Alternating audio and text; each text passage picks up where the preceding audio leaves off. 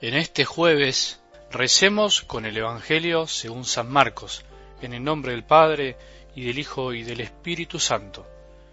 Cuando Jesús salía de Jericó, acompañado de sus discípulos y de una gran multitud, el hijo de Timeo, Bartimeo, un mendigo ciego, estaba sentado junto al camino. Al enterarse de que pasaba Jesús el Nazareno, se puso a gritar, Jesús, hijo de David, ten piedad de mí. Muchos lo reprendían para que se callara, pero él gritaba más fuerte, Hijo de David, ten piedad de mí. Jesús se detuvo y dijo, Llámenlo. Entonces llamaron al ciego y le dijeron, Ánimo, levántate, él te llama. Y el ciego, arrojando su manto, se puso de pie de un salto y fue hacia él. Jesús le preguntó, ¿Qué quieres que haga por ti? Él le respondió, Maestro, que yo pueda ver. Jesús le dijo, Vete, tu fe te ha salvado. Enseguida comenzó a ver y lo siguió por el camino. Palabra del Señor.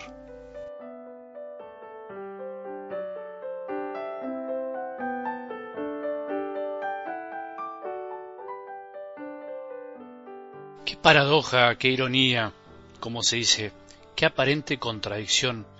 Escuchar este Evangelio cuando Finalmente es un ciego, un cieguito, le diría yo, Bartimeo, el que termina dando un salto y siguiendo a Jesús por el camino. Terminamos una sección del Evangelio de Marcos que se llama así la sección del camino. Cuando Jesús se decide a caminar hacia Jerusalén para finalmente entregar su vida y les va anunciando a, los discípulos que va a ser entregado, maltratado, para terminar sufriendo por nosotros y al final resucitar. Y en ese camino, en el fondo nadie lo entiende, ni siquiera sus propios discípulos. Acordate como el lunes se acercaba ese hombre rico que se arrojaba a los pies de Jesús y por su mezquindad, por no ver el amor de Jesús, no se termina de animar para seguirlo, tanto su mezquindad como su incapacidad para ver a quién tenía enfrente, ni siquiera una mirada llena de amor lo convence para dejar lo que tenía y seguir a Jesús. Después el martes escuchábamos como Pedro de algún modo regateaba con Jesús y buscaba algo a cambio. Nosotros lo hemos dejado todo y para nosotros, ¿qué vendrá? Sin embargo, Jesús le prometía todo. Ante la mezquindad de Pedro, Jesús le promete todo. Ante nuestra mezquindad también nos promete todo. Y ayer Juan y Santiago que se peleaban por un puesto y los diez que se indignaban. En el fondo los doce discípulos eran tan débiles como nosotros, no comprendían a quién estaban siguiendo. Bueno, y hoy termina esta sección, como te dije, con este cieguito que nos conmueve a todos. ¿A vos no te conmueve? Jesús, hijo de David, ten piedad de mí.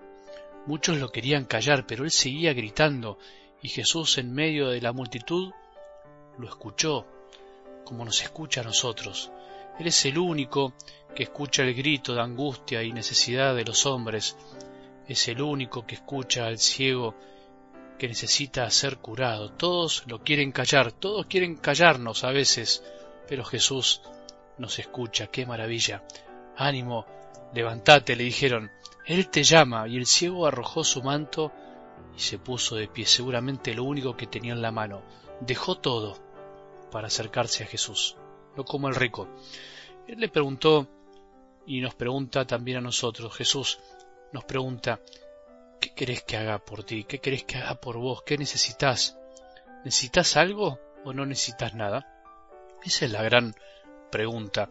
No podemos reconocerlo, no podemos seguirlo por el camino si no reconocemos que algo nos falta, que Jesús algo nos puede dar, que de alguna manera estamos un poco ciegos.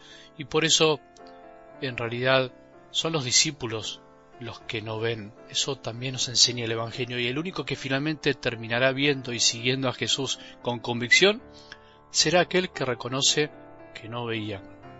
Lo mejor que tiene este ciguito es que reconoce su necesidad. Por eso él dice, Maestro, que pueda ver. Y ante esta demostración de necesidad profunda de humildad, es cuando Jesús le dice, vete, tu fe te ha salvado. Y enseguida dice algo del Evangelio, comenzó a ver y lo siguió por el camino. Los hombres ricos, de corazón y de cosas materiales también, vos y yo que a veces estamos tan llenos de cosas y nos creemos que no andamos necesitados, ricos que andamos buscando un puesto por este mundo, ricos de andar regateándole a Dios algo a cambio por lo poco que hacemos, finalmente como estamos ricos no podemos dejar nada, no nos animamos a dejar nada y por eso a veces no seguimos verdaderamente a Jesús. O por ahí estamos también ricos de tantas cosas como los discípulos, ricos de poder y andamos detrás de Jesús pero en el fondo no lo estamos siguiendo. Estamos siguiéndonos a nosotros mismos, un reconocimiento, un puesto, estamos sometiendo a los demás con nuestro poder. Qué lindo es el ejemplo de este Bartimeo, este ciego que nos ayuda a darnos cuenta de que todos necesitamos ver, que vos y yo, que estamos escuchando ahora el Evangelio hace tiempo, necesitamos seguir aprendiendo para ver. El Evangelio de Marcos nos quiere mostrar que en definitiva todos estamos ciegos y que solamente se cura esa ceguera espiritual que no nos permite ver más allá de las cosas aquel que se reconoce ciego. Señor, que yo pueda ver, Jesús, Hijo de David, ten piedad de mí.